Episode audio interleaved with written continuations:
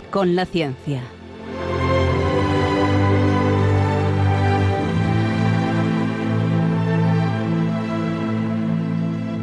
Dirigido por Javier Ángel Ramírez.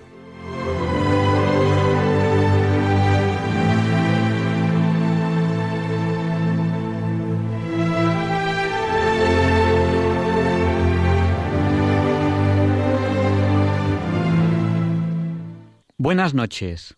Estamos en Diálogos con la Ciencia, el programa para ti, que sabes que la verdad existe y la buscas.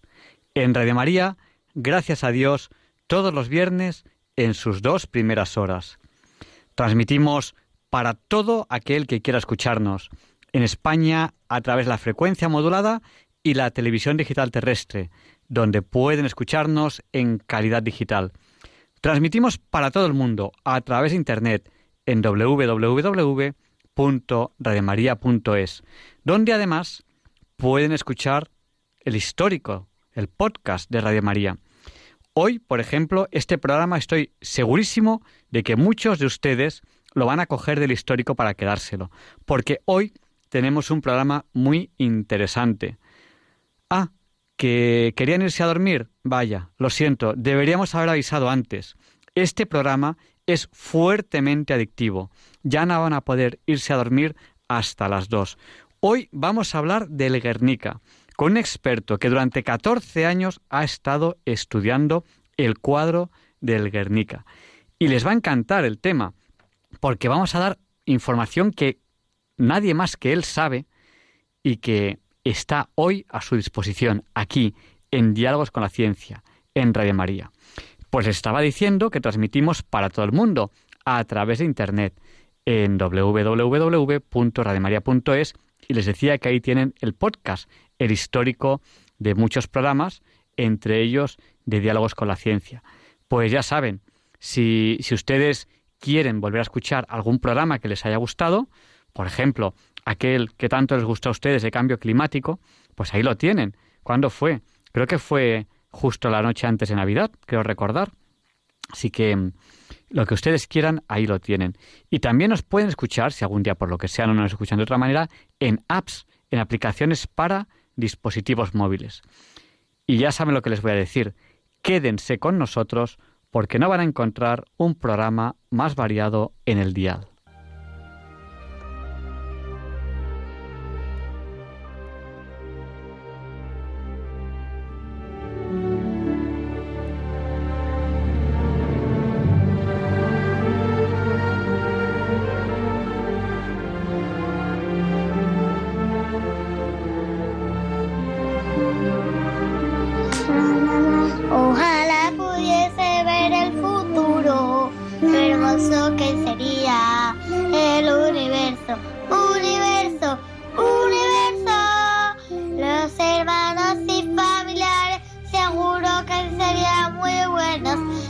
mundo sonriente cantando de alegría.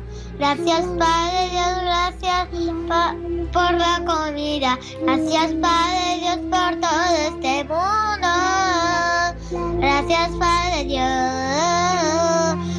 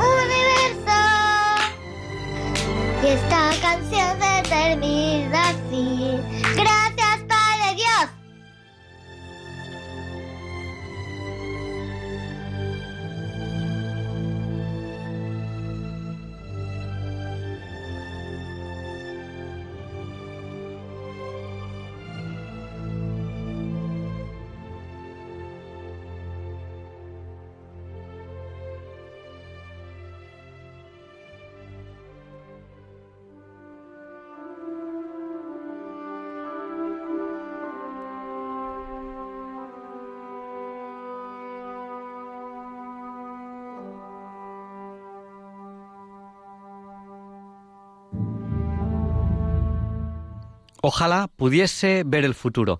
Este es el deseo, el deseo de, estos niños. Ojalá pudiese ver el futuro. Pues en ello estamos. Aquí en Diálogos con la Ciencia queremos acompañarles a ustedes hacia el futuro.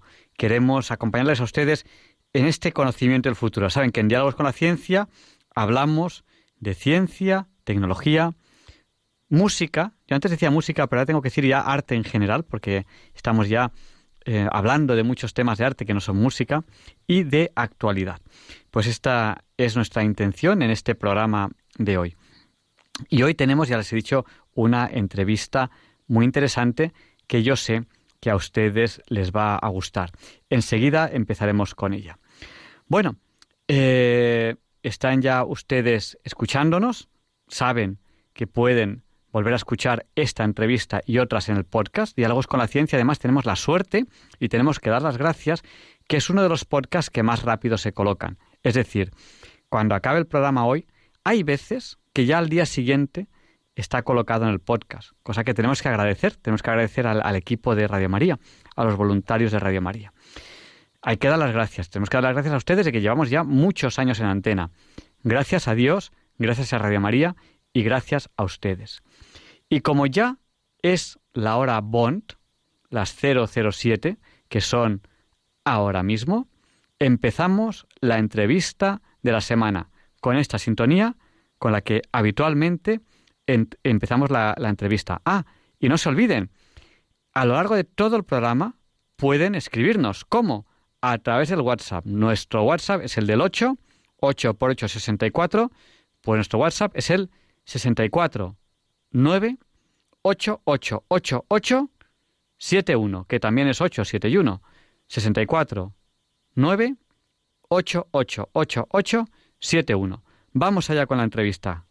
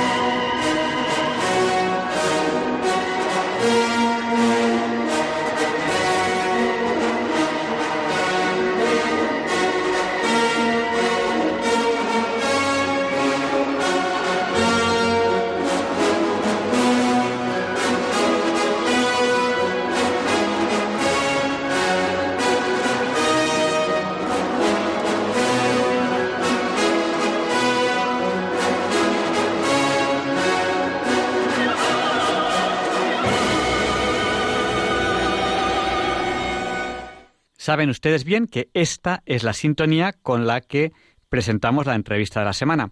Hoy, antes de empezar lo que es propiamente la entrevista, quería dar las gracias a Inmaculada de Zaragoza, que nos ha enviado una cinta de la Virgen del Pilar y se lo agradecemos muchísimo. Muchas gracias, Inmaculada, por enviarnos la cinta. Que sepas que ya la llevo en la cartera y no voy a dejar de llevarla ahí. Muchísimas gracias. ¿Dónde nos ha escrito Inmaculada? A Diálogos con la Ciencia, Radio María, Paseo de los Lanceros número 2. Ya saben, el código postal, todos los de Madrid empiezan en 28. Todos los códigos postales de Madrid por 28, pues el de el nuestro, el de Radio María, como emitimos 24 horas al día, es 28024. Entonces, nuestra dirección es Diálogos con la Ciencia, Radio María, Paseo de los Lanceros número 2, 28024. Muchas gracias, Inmaculada, por esta cinta. Y hoy queremos, en la entrevista de la semana, hablar del Guernica. Y para eso nos hemos traído al que yo considero que es el mayor experto que hay de Guernica, yo creo que en el mundo, porque no ha sido posible entrevistar a Picasso, así que nos queda aquí el siguiente que más sabe después de Picasso, que desde mi punto de vista es José María Juarranz de la Fuente. Él es catedrático de Geografía e Historia, licenciado en Filosofía y Letras por la Universidad Complutense de Madrid y ha sido becario del Consejo Superior de Investigaciones Científicas. Ha ejercido su profesión fundamentalmente en la enseñanza, eh, fundamentalmente en institutos por toda España. Tiene varias publicaciones y una, una de ellas es, eh, hablamos de ella, curiosamente, la semana pasada y, de ahí ha venido el motivo de esta entrevista. Una de ellas es el libro Guernica, la obra maestra desconocida. Eh, buenas noches, José María. buenas noches, Javier Ángel.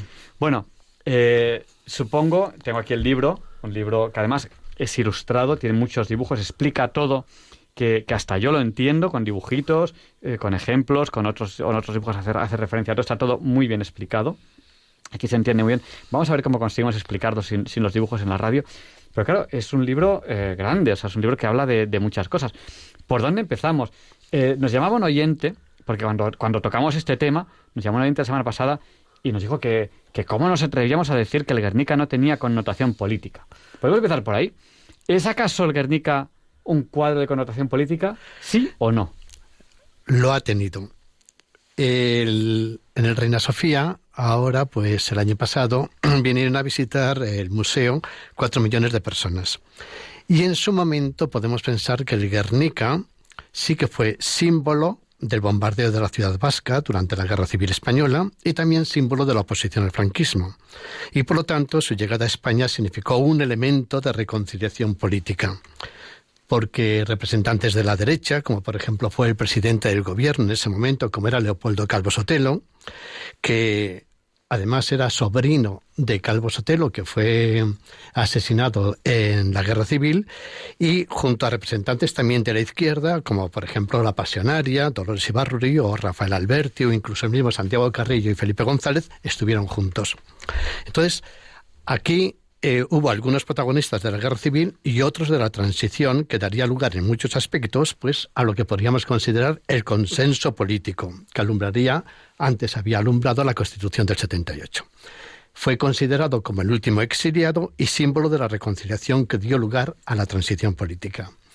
Entonces, en principio, el Guernica ha tenido hasta ahora una connotación política evidente.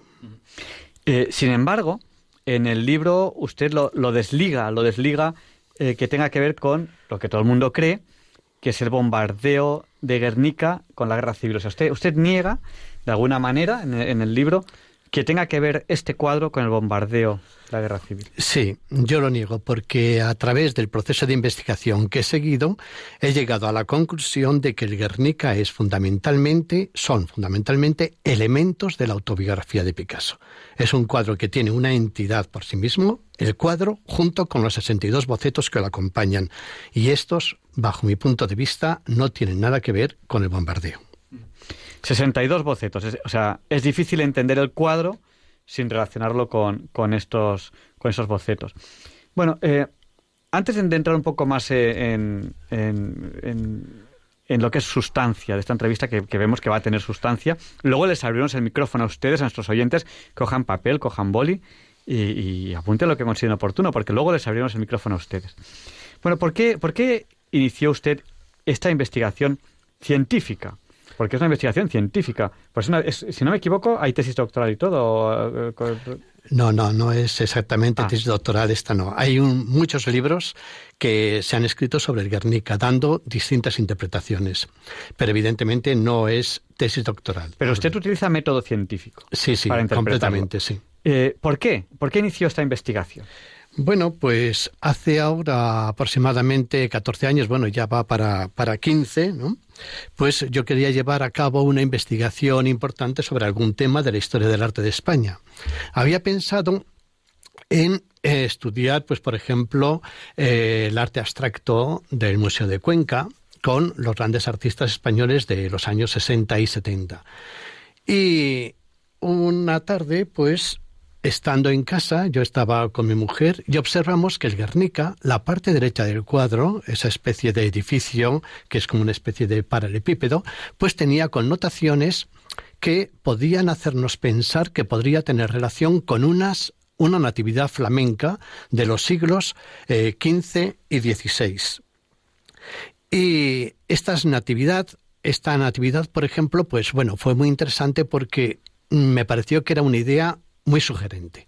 Fui al Reina Sofía, empecé a investigar y observé, vamos, que lo citaban bastantes libros, cómo el, en la Navidad de 1884, es decir, el mismo día de Navidad, el 25 de diciembre de 1884, se produjo el terremoto de Andalucía, que afectó a Málaga y, aparte de un número importante de muertos y de destrucciones, etcétera, eh, pues eh, hizo que la Navidad no se pudiese celebrar o no se celebrase en Málaga durante los diez años siguientes. Y esto para un niño, pues evidentemente le podría afectar mucho. Picasso en ese momento tenía eh, tres años y tres meses de edad.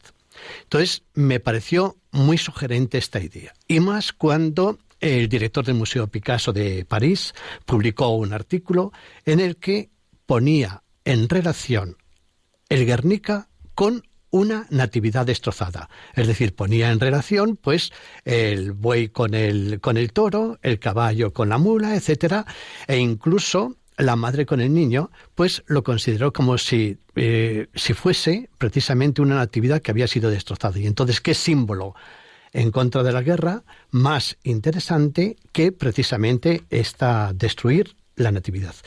Pero el proceso siguiente fue que investigando cada vez más, me di cuenta que tampoco esta podía ser una eh, interpretación suficientemente correcta. Eh, bueno, y usted inicia esta tesis que mantiene su libro contra la opinión pública hegemónica. Eh, pensó que la relación del cuadro con el bombardeo de la ciudad de Bernica, usted pensó que, esta relación no, no era cierta. Mm, ¿Cómo? ¿Cómo? O sea, ¿Fue por esta idea de, la natividad? Sí, al principio yo lo empecé con la natividad, pero después me fui dando cuenta que había muchos elementos que no coincidían. Y eh, aquí seguí un poco la misma línea que, por ejemplo, eh, seguía Picasso, ¿no? Cuando dice aquello de no busco, encuentro. Entonces, conforme vas investigando y vas cuestionando todo lo que se ha dicho sobre el Guernica, pues comprobé que muchas de las cosas que estaban establecidas como incuestionables no se correspondían con la realidad. Así he podido establecer todo el proceso día por día y en ocasiones hasta la hora en la que Picasso realizó algunas de las obras que acompañan al Guernica. Comprobé que el Guernica no se puede analizar, no se puede analizar eh, ni estudiar, ni estudiar o explicar sin tener en cuenta, como he dicho antes, primero los 62 bocetos, dibujos, grabados y cuadros que lo acompañan. Y además de ello, es preciso tener en cuenta toda la obra de Picasso. Por otra parte, hay un elemento que Picasso repetía siempre, en repetidísimas ocasiones, y es yo pinto como otros escriben su autobiografía, por lo que sus cuadros casi en su totalidad están relacionados con su vida. Toda su obra gira en torno a él, a sus amantes, a las personas que de una manera u otra están cerca de él. Por eso podemos decir que todo lo que no le afecta no le importaba. Y entonces en el Guernica, si hubiera sido el bombardeo de la ciudad vasca, que estaba muy alejada, él nunca estuvo en Guernica, sí que estuvo en San Sebastián en una ocasión, pero no en el País Vasco, y todo aquello que no le afectaba directamente, él no lo reflejaba en su pintura. A Picasso le importaba él, después él, luego él y por último él. Es decir, todo lo que pinta esos cuadros están relacionados directamente con él. Entonces el, planteamiento es como el cuadro más importante que pintó, junto con los 62 bocetos que lo acompañan, no van a estar relacionados con él. Mm.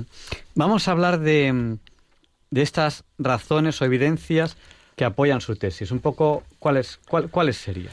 Bien, las razones, la, la, evidencia fundamentalmente es que Picasso pinta momentos clave de su vida. Pero, bueno, y el Guernica, por lo tanto, va a ser un cuadro simbólico. ¿Por qué decimos que el Guernica es un cuadro simbólico? Pues porque la vida de Picasso no era una vida que pudiéramos considerar muy ejemplar desde el punto de vista de una moral convencional. Tenía una mujer con la que estaba casado, pero a la que no le era fiel. Las amantes se suceden frecuentemente a lo largo de su vida. Una de ellas, cuando empezó a tener la relación con Picasso, tenía en ese momento 17 años y por lo tanto era menor de edad. Se le podría haber acusado incluso de pedófilo. Unos años más tarde tendrá una hija con, con, con ella y por lo tanto es hija natural. Por otra parte, él es extranjero en Francia, tenía muchísimo miedo a que lo extraditasen. Pero, por otra, le interesa contar su vida. Pero no lo puede contar claramente. Utiliza dobles de tal manera que va a, estar representado, precisamente como por ejemplo aquí en el Guernica, con el toro o el minotauro, que nadie discute que fuese Picasso. Él siempre, él siempre, ¿no? siempre se ha dicho que él eh, es el toro de los cuadros. Exactamente. Exactamente. Ahora en concreto estoy también preparando otro libro que saldrá próximamente en el que hablo de toro y caballo desarrollando la idea del Guernica. Y entonces que Picasso es el toro, nadie lo duda, ¿no? Y esto es, eh, cada uno de los personajes que aparecen en el Guernica son símbolos. ¿Y son símbolos por qué? Pues porque Picasso decía una cosa, un cuadro no es como el bolso de una mujer. Hoy no sería muy correcto políticamente, ¿no? decir esto, en el que puedes encontrar, pues, desde el pintalabios a, a yo qué sé, a, los pendientes que, le falten o, o, las gafas o las llaves del garaje. Y un cuadro no es algo que esté absolutamente, eh, tú metes ahí, como si fuese el bolso de una mujer, un montón de cosas al tuntún, sino que todo tiene una entidad y una entidad que tiene que entenderse por sí mismo. Y además debemos de decir lo siguiente, tenemos, tiene que tener una entidad, es decir, el toro, el caballo, la mujer de la lámpara, la madre con el niño, todo en un interior, un guerrero muerto, todo en un interior de una habitación. Y esto tiene que tener un sentido, tiene que tener un significado, unido a, como hemos dicho antes, los 62 bocetos y grabados que lo acompañan. Entonces, si analizamos esto, pues lógicamente eh, tenemos que pensar que si es una entidad y tiene que tener una explicación razonable, hay que buscarla. Bueno, y entonces, eh, ¿por qué el cuadro se titula Guernica entonces? Sí, el cuadro se titula Guernica porque eh, cuando, cuando Picasso estaba pintando el cuadro, pues recibió la visita de una comisión mm, de representantes de la República Española, que en su momento le habían encargado el cuadro, como luego, luego matizaremos también, y iban con, con estos representantes españoles, iban otros amigos suyos. Entre estos amigos estaba, por ejemplo, el poeta Paul Eluard, que había escrito una obra, un poema sobre la victoria de Guernica. Estaba también Juan Larrea, que era un, eh, era un poeta vasco que estaba también empleado de como el, director de la propaganda de la embajada española y junto a ellos pues había también otra serie de elementos entonces eh, nos cuenta Juan Larrea en su obra Guernica, que fue la primera obra que realmente eh, estudia el, cuadro, pues nos cuenta que cuando estaban allí viendo aquello, uno de ellos gritó Guernica. Y Picasso aceptó el título de tal manera que al, al aceptarlo, dice, si esta gente que sabe tanto, por decirlo así, porque todos eran intelectuales, me dicen que es Guernica, que es el bombardeo, porque les voy a llevar la contraria. Y entonces él eh, aprovechó la ocasión para colocar el título en un cuadro que, en principio, bajo mi punto de vista, se trata sobre todo de su vida. Y entonces este cuadro, el Guernica, eh, no me ha quedado claro porque le visitaron unos representantes de la República. ¿Es un encargo de la República o le encargan un cuadro sobre algún tema o él pinta lo que quiere y le encarga. ¿Cómo es esto? A ver. A ver, esto es lo siguiente. En, el año 1937 se iba a celebrar la Exposición Universal en París, de 1937. España estaba en plena guerra civil, que había comenzado en julio del 36.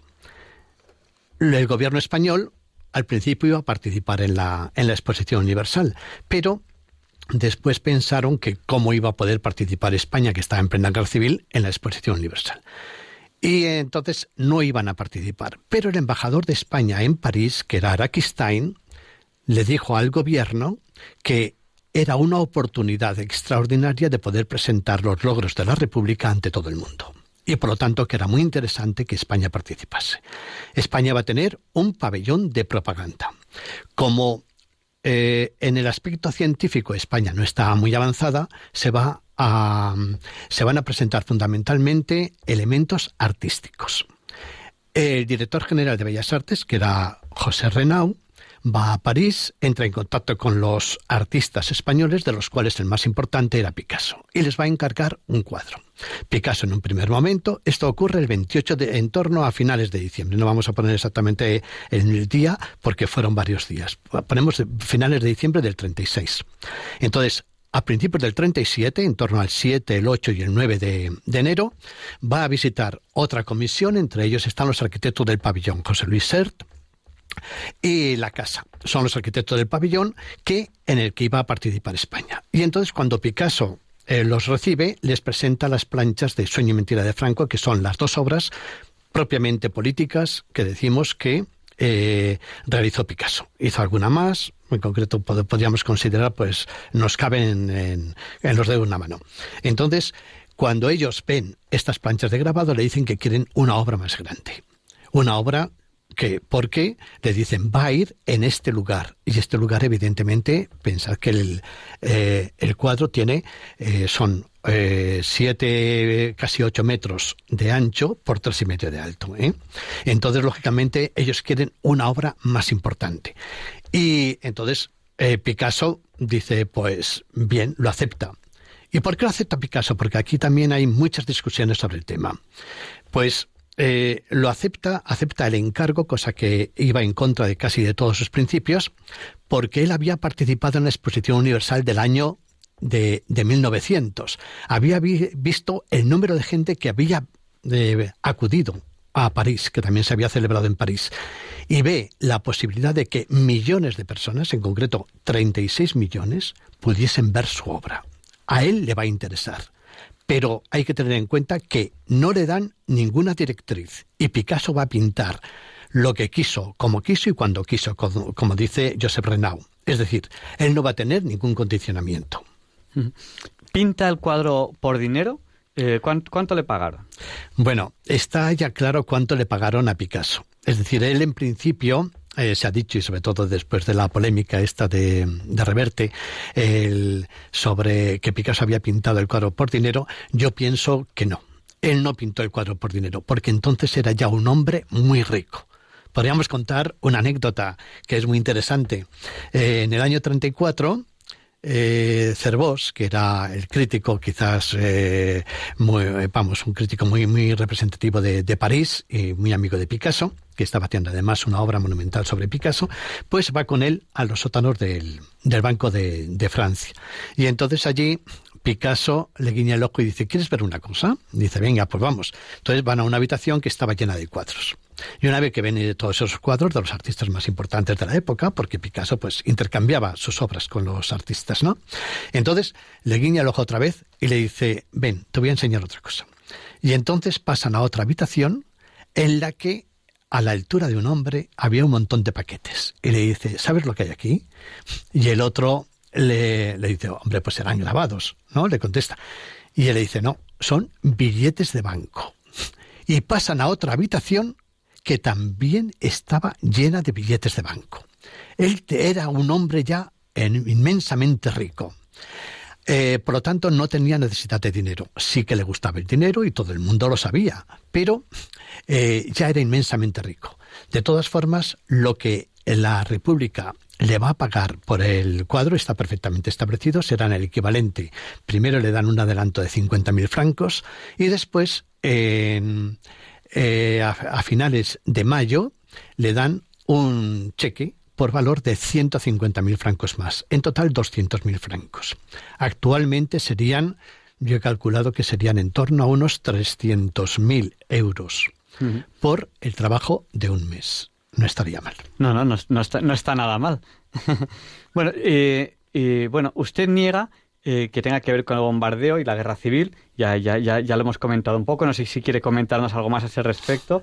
Sí, a ver, me interesa mucho destacar lo siguiente. Eh, hay un autor que se llama, bueno, un autor, era su marchante más importante, Kahnweiler, que decía que Picasso era el más apolítico de los hombres. Claro que se me puede decir, bueno, sin embargo, pertenecía al Partido Comunista. Sí, al Partido Comunista, pero eso va a ser a partir de 1944. Antes, no se podemos analizar que existan obras políticas de Picasso. Y es más, Picasso vivió la Semana Trágica de Barcelona del año 1909, la Primera Guerra Mundial de 1914, la instauración de la República e incluso la, eh, la Revolución eh, Rusa de 1917. En 1931 la instauración, la instauración de, la, de la República en España, el comienzo de la Guerra Civil y después la Segunda Guerra Mundial. Y no tiene cuadros políticos. Entonces, ¿cómo podemos pensar que habiendo vivido todos estos momentos, resulta que se va a fijar en el bombardeo de una pequeña ciudad, que evidentemente, eh, en cuanto al número de, de, muertos, pues eh, ya sabéis que, está, eh, está complicado establecerlo, pero eh, porque hay unos que dicen que fueron 126 y otros eh, van hasta más de 4.000. Y, pero como este no es el tema que nos, que nos importa, porque yo niego que se trate del bombardeo de la guerra civil, pues por lo tanto no entramos en el tema. Entonces, Picasso era un artista que no eh, pintó temas políticos y, como he dicho antes, se podrían contar con una mano, con los dedos de una mano, como mucho, los de dos, los cuadros que son estrictamente políticos. Y por lo tanto el Guernica, junto con los 62 bocetos que lo acompañan, eh, no lo son. Estamos en Diálogos con la Ciencia, en Radio María. Estamos entrevistando a José María Juarranz de la Fuente.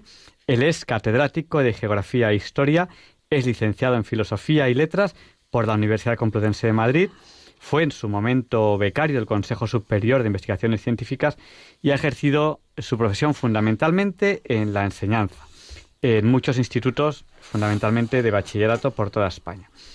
Eh, él ha escrito varios libros, uno de ellos es Guernica, la obra maestra desconocida. Lo tengo aquí ahora mismo el libro. Eh, es impresionante, mm, viene todo explicado con un montón de dibujos y la verdad es que que cuando, cuando uno lo ojea, ya supongo que, si tiene un poquito más de tiempo y profundiza más, se entiende bastante bien.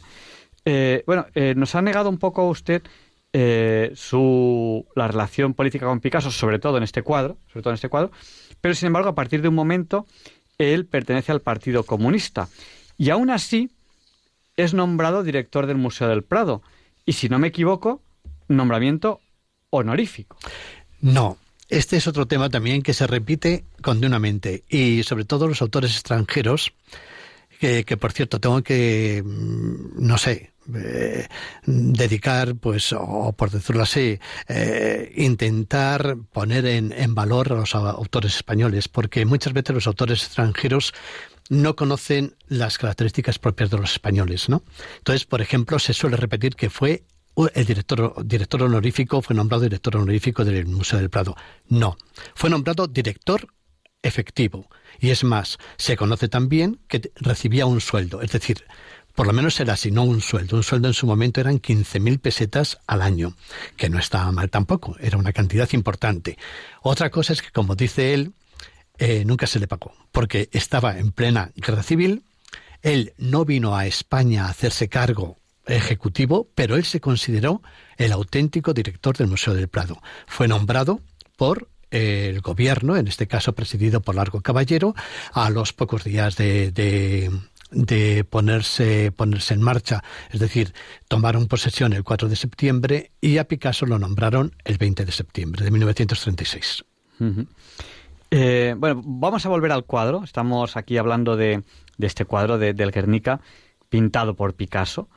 ¿Cuánto tiempo pasa desde que le encargan el cuadro hasta que lo terminó? Eh, porque nos ha hablado además de, unos bocetos.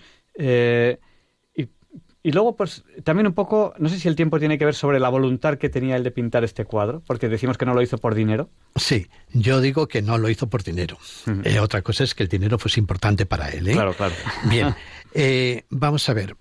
hay que tener en cuenta las características propias del momento. Por eso las fechas son muy importantes, incluso los días, como he comentado antes. Día a día. En su libro habla de cosas que son día a día. Exactamente. Exactamente. ¿Por qué? Pues porque se suele decir también por los artistas extranjeros diciendo que desde que recibe el encargo hasta que se pone a pintarlo, pasa como tres meses sin tocar nada, hasta que no se produce el bombardeo de Guernica. Pero eso no es cierto del todo. Vamos a ver, ¿por qué no es cierto del todo? Pues porque cuando recibe el encargo, que hemos dicho que era entre el 7 y el 8 de enero, ya el tamaño del cuadro, un cuadro que era enorme, ¿no? Eh, eh, fijaos que, son casi ocho metros de ancho, es decir, sería como, como casi tres veces esta, esta habitación, y tres, y, eh, tres metros y medio de alto. Entonces, un cuadro de este tamaño, de estas características, no cabe en un estudio normal, ni en una casa normal. Entonces, Picasso tiene que encontrar un estudio. Y esto va a ocurrir a mediados de febrero, mientras se encuentra el estudio en el centro de París. Además, hay que tener en cuenta una cosa no había, por decirlo así, ni puesto, no se habían puesto ni las ni la primera piedra del pabellón. Y, más aún, ni siquiera había sido nombrado el director de la exposición universal. Entonces, claro, uno no se pone a pintar un cuadro de este tamaño si no hay una mínima, no sé, tener unas mínimas garantías de que aquello va a ser verdad. Entonces, el director será nombrado a finales de febrero, el director. Y eh, que, por cierto, fue don José Gaos, el director de la Exposición Universal. Y eh, la primera piedra se pone también en esas fechas. Se va a construir muy rápidamente y el pabellón de España fue una obra realmente importante y además muy significativa por estos eh, realizada por estos arquitectos. Hay que pensar que después José Luis Sert, por ejemplo, fue arquitecto y profesor de la Universidad de Harvard. Es decir, eran de gran entidad, los arquitectos. Bien, entonces, estamos ya en febrero y todavía no se ha puesto la primera piedra, pero sin embargo ya Picasso sí que ha alquilado el taller, el nuevo taller donde va a caber este cuadro, el taller de Grands Agustins. Eh, en torno al 20 de abril visitan las obras del pabellón y en ese momento le dicen a Picasso, va a ir aquí. Y ya sabe él y se pone en marcha a pintar, a hacer los primeros bocetos, además en un papel de color azul. Y esto es muy interesante porque los primeros bocetos luego del Guernica son de color, de color azul. Y mientras estamos en el 20 de abril, el 27 de abril se produce el bombardeo de Guernica. Y por eso la gente ha asociado el bombardeo con el cuadro porque dicen se pone a pintar justo cuando se entera del cuadro, de, se entera del bombardeo. Pero no. Los primeros bocetos son del primero de mayo, del 1 de mayo. Y yo afirmo en el libro que Picasso no estaba en París cuando se enteran de que se había producido el bombardeo. Y además otro dato muy importante es que los bocetos los realiza y los pinta en fines de semana, que es cuando va a visitar a Marites Walter, su amante, y a la niña que había tenido, que es Maya, va a visitarlos a un pueblo que se encuentra aproximadamente a unos 40 kilómetros de París, que se llama Tremblay-sur-Mort. Y él iba todos los fines de semana, porque, qué, qué casualidad, pinta sábado y domingo, el 1 y 2 de mayo, y después no vuelve a pintar otra vez, aunque se dice que él estaba furioso y tal por el bombardeo, hasta el siguiente fin de semana, hasta, de nuevo, el 8 y el 9. Entonces, eh, bajo mi punto de vista, pinta, como hemos dicho antes, temas que están relacionados con su vida. Y los cuatro elementos que aparecen en, su, en, el, en los primeros bocetos y que después continuarán hasta el final, que son el toro, el caballo, la mujer de la lámpara y el guerrero, que son los cuatro elementos, estos cuatro elementos, él nos dirá que un cuadro, cuando lo concibes desde el primer momento hasta el final, apenas cambia. Y si es verdad, estos cuatro elementos son los que se mantienen hasta el final. Y entonces podemos decir que no pinta nada más que, en este momento, evidentemente, los fines de semana. Y los fines de semana es cuando va a ver a Marie Walter y a su hija Maya que con Marie-Thérèse había intentado también en su momento casarse, había querido divorciarse con su mujer, de su mujer, eh, Olga Koklova, y en fin, todo esto es muy interesante que después lo podemos continuar a hablar sobre ello si, si tenemos tiempo. Eh, si no me equivoco, Picasso eh, no deja testamento, sin embargo, sí deja, si no me equivoco, un encargo muy claro sobre los 62 bocetos y, y el cuadro Guernica. Sí. Sí, esto es muy interesante. Es decir, Picasso no dejó testamento. Y claro, había tenido pues mm, una vida un poco complicada. Es decir, eh, tenía hijos de tres mujeres distintas. Hijos legítimos e hijos naturales. Y con todo el follón que tenía y su fortuna, porque no hay que olvidar que Picasso cuando murió era uno de los hombres más ricos del mundo. Hay que pensar que cada vez que pintaba en un papel y ponía su firma, eso, ese, ese dibujo valía millones. Y mm, evidentemente eh, producía, pues produjo un montón de, de obras. Entonces es muy interesante pensar cómo el testamento le importó un rábano, pero sin embargo sí que le importó el Guernica. Y aunque se dice que las cartas las mandó por consejo de su abogado, en realidad yo pienso que fue porque él quería y tenía conciencia de que quizás no se había interpretado correctamente lo que era el Guernica, su obra más importante. Y entonces envió dos cartas al MoMA en los años 70 y 71, en que en, en estas cartas decía que el Guernica como cuadro principal no podía ser separado de los 62 bocetos cuadros, grabados, etcétera, que lo acompañan y con los que había ido recorriendo, haciendo numerosas eh, exposiciones a lo largo de, todo el mundo. En concreto, por ejemplo, pues en, en Estados Unidos eh, se pensaba que más de un millón de personas podrían haberlo visto en las diferentes exposiciones que, que realizó. Y él tenía muy claro que no podía separarse el cuadro principal de los bocetos. Forman un todo, como he dicho, y esto es absolutamente esencial. Claro que vuelvo otra vez a los eh, investigadores extranjeros. Hay uno muy importante, como se llama Hersel Beship, que tiene una obra magnífica sobre el Guernica.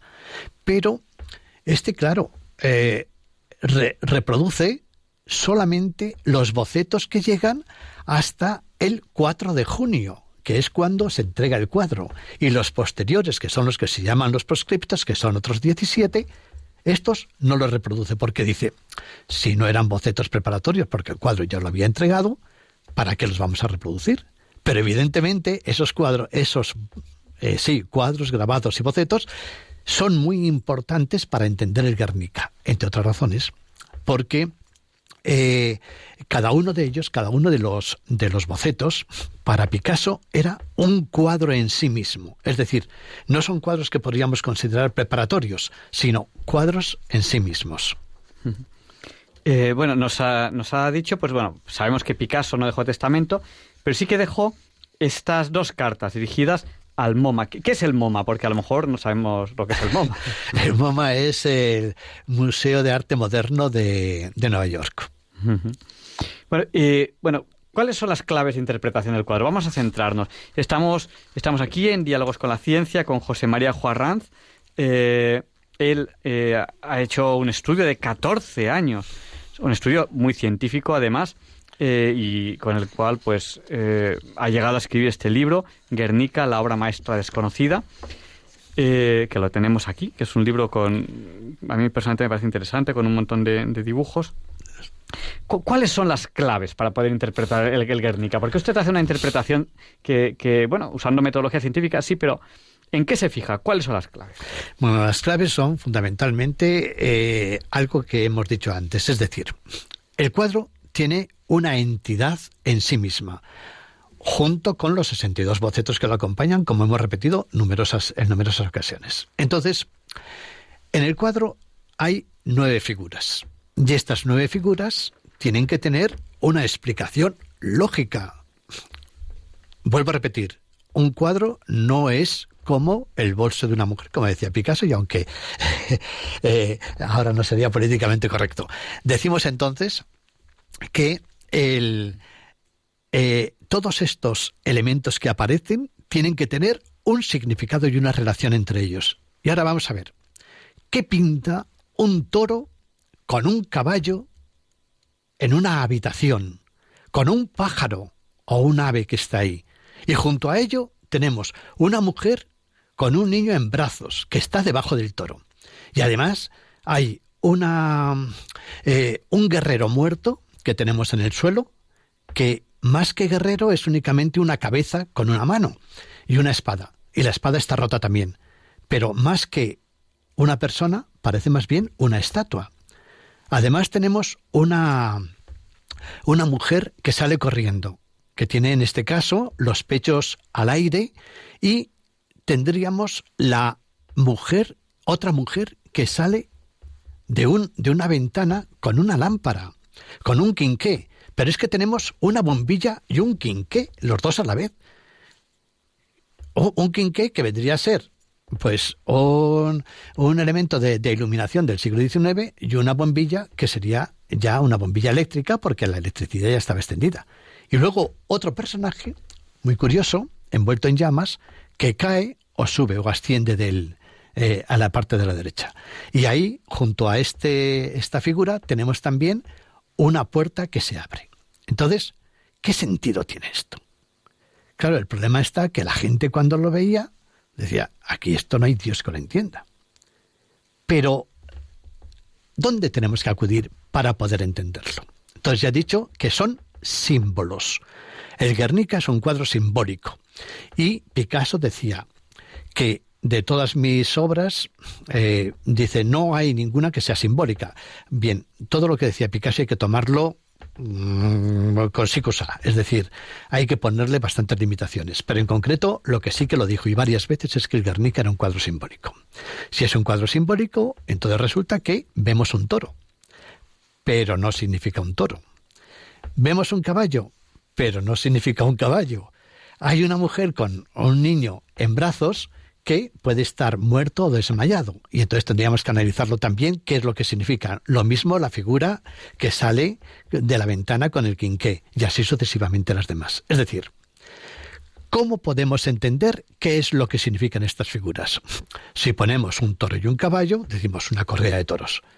Aquí lo ponemos en relación con la corrida de toros, incluso ha habido algunos que lo han interpretado como la muerte de un torero amigo de Picasso, cosa que evidentemente no tiene nada que ver, porque decimos que tienen que tener un sentido. Entonces, si hay un toro y un caballo, no es una corrida de toros, sino que significan otra cosa. ¿Dónde podemos acudir para entender lo que significa? Pues tenemos que acudir a la obra anterior de Picasso, toda la obra de Picasso. Entonces, por ejemplo, del toro ¿Cómo lo ponemos en relación a qué lo ponemos? Pues eh, que el toro es Picasso, nadie lo discute.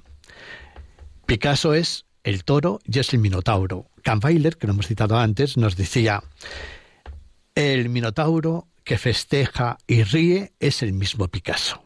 Entonces tendríamos ya un elemento que es importante. El toro. El toro es Picasso. Y esto es muy importante. ¿Por qué es importante? Porque el toro lo tenemos en la parte izquierda del cuadro. Y ahora nosotros podemos ponerlo en relación con otros dos cuadros que todos conocemos también de la historia del arte de España. Las Meninas y la familia de Carlos IV. Las Meninas de Velázquez. Y entonces vemos cómo Velázquez se autorretrata en las Meninas y se coloca en la parte izquierda del cuadro. Y Goya, que también imita a Velázquez, cuando hace la familia de Carlos IV, se coloca también a la izquierda del cuadro. Entonces ahora si nosotros sustituimos el toro por Picasso, veríamos que el toro y Picasso estaría colocado en la parte izquierda del cuadro. Si hemos dicho que Picasso, que el toro es Picasso, veríamos que entonces estaríamos con la tercera obra de arte, el tercer cuadro importante de la historia del arte de España, es decir, Las Meninas, la familia de Carlos IV de Goya, y Picasso. Picasso se consideraba él también el, el, artista por excelencia, no solamente de ese momento, sino también de la historia de España. Pero es más, Las Meninas es un cuadro, la familia de reyes, en este caso la familia de Felipe IV. Goya es otro cuadro, cuando pinta la familia de Carlos IV, pinta otra familia de reyes. Pero es que Picasso se consideraba él a sí mismo el rey Decía, yo el rey. Y esto ya empezó cuando en el año 1900 fue a París. Lo último que pintó antes de ir a París era un dibujito en el que ponía yo el rey, yo el rey. Le encantaba esta firma que era la de Felipe II, considerarse el rey. Su mujer, Jacqueline Roque, eh, al final de la vida de Picasso, fue su segunda mujer. Resulta que eh, cuando iban algunos españoles a visitarle a, su casa, a sus estudios, bien en Mugens, en Bovenargues, en el castillo de Bovenargues, etcétera, los presentaba siempre de la forma siguiente. Decía, cuando ellos llegaban a casa, les presentaba y decía, Monsieur Picasso, le roi de España, el rey de España. Él se consideraba el rey. Por lo tanto, el Guernica vendría a ser la familia de un rey, en este caso la familia del rey Picasso. Y hemos hablado hasta ahora de lo que es el, toro, que creo que nadie discutiría que se refiere a Picasso. eh, Podemos dar unas pinceladas antes de abrir el micrófono a los oyentes sobre el caballo, el pájaro, la madre con el niño, el guerrero. Eh, eh, un, poquito rápido, sé que son nueve figuras. no sé si. Sí, vamos a ver. El caballo quizás es uno de los personajes más interesantes, porque aunque hemos dicho que el toro es el mismo Picasso, pero sin embargo el caballo está representado en los bocetos preparatorios en 20, en más de 20 bocetos está el caballo. ¿Y por qué es tan importante el caballo? Pues porque el caballo representa a su mujer, Olga Koklova. ¿Y por qué representa a su mujer? Pues porque Picasso nos lo dice Juan Larrea, que antes también hemos citado, aquel poeta nacionalista vasco, nos dice que él había oído incidentalmente a Picasso que a las mujeres que habían jugado un papel muy importante durante su vida las representaba como un caballo. Entonces, eh, ahora estoy haciendo, como he comentado antes también, el estudio este de toro-caballo, en el que vemos cómo el caballo representa sobre todo a su mujer, Olga Koklova, en ocasiones también a María Teresa Walter. Y eh, otra cita también muy interesante, cuando salían los caballos arrastrados en las corridas de toros, decía, los caballos son mis mujeres. Entonces, el caballo, en este caso, representa a su mujer Olga Koklova, y la representa, se estaba separando de ella, divorciándose, aunque no pudo, porque también este es otro tema muy interesante que habría que analizar. Se decía que no había querido divorciarse de su mujer porque no quería darle la mitad de los bienes, pero es falso. Picasso fue fruto de las circunstancias. Entonces quiso divorciarse de su mujer cuando en España, a partir de 1932, hubo el divorcio. Pero luego viene la guerra civil y con la guerra civil y el triunfo de Franco, el divorcio queda abolido. En Francia había que... Eh, se aplicaba la ley del eh, marido de su país, en, el país de origen, en este caso, en Picasso, en España. Entonces, en un primer momento había, divorcio y en otro momento, a partir de 1939, no hay divorcio. Por lo tanto, él eh, únicamente conseguirá la separación de cuerpos, pero no el divorcio. Entonces, hay que pensar que sí que quería divorciarse, pero no lo logró por motivos, podríamos decir, jurídicos. Entonces, el caballo es su mujer. Y este es un estudio que es muy importante verlo. Hay algunos elementos, por ejemplo, en el libro aparecen algunas figuras que, dado que lo pasó muy mal en este periodo, fijaos que hay cuadros en los cuales el toro se está comiendo las tripas al caballo, porque las discusiones que tenían entre ellos eran brutales, y en otro momento, por ejemplo, eh, representa a un minotauro eh, estrangulando al caballo y representa pues, pues eh, otra vez la situación del matrimonio, una situación llevada al límite. Picasso consideró que este momento era el peor momento de su vida. Lo dice en varias ocasiones y en concreto se lo dice cuando Douglas Duncan, el fotógrafo, pues le está fotografiando las obras que pertenecían y que de las que no quiso separarse eh, y conservó durante toda su vida. Bien, entonces el caballo pues representaría a su mujer y están separados entre medias por un pájaro. El pájaro que está piándolas hace referencia también a otra de sus amantes, que será Dora Mar. Para él, para él, Dora Mar era la mujer que llora, por lo que el, el pájaro, una forma de representarlo va a ser pillando, pidiendo la comida. Tendríamos después el, bueno, aparte de que también tiene un tamaño más pequeño, porque eh, Dora Mar no había sido madre, para él una mujer que no era madre tenía una consideración inferior, para él lo importante es que fuese madre, y esto es lo que le va a pasar con su otra amante, eh, Marie Therese Walter, que bajo mi punto de vista es la mujer que sostiene a la niña en brazos. ¿Por qué coloca aquí a Marie Therese Walter y a la niña? Y están debajo del, del toro, que de alguna manera lo está protegiendo.